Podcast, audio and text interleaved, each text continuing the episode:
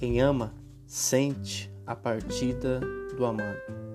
Assim foi com os discípulos ao saberem da partida de Jesus.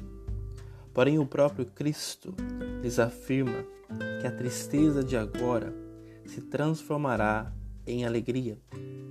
Sofrerá a paixão e morte, mas ressuscitará para sempre e se fará presente junto deles por meio de seu Espírito.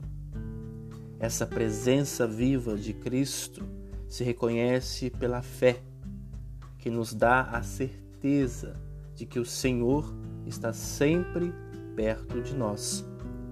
Isso deve nos motivar em nossa vivência cristã e de comunidade.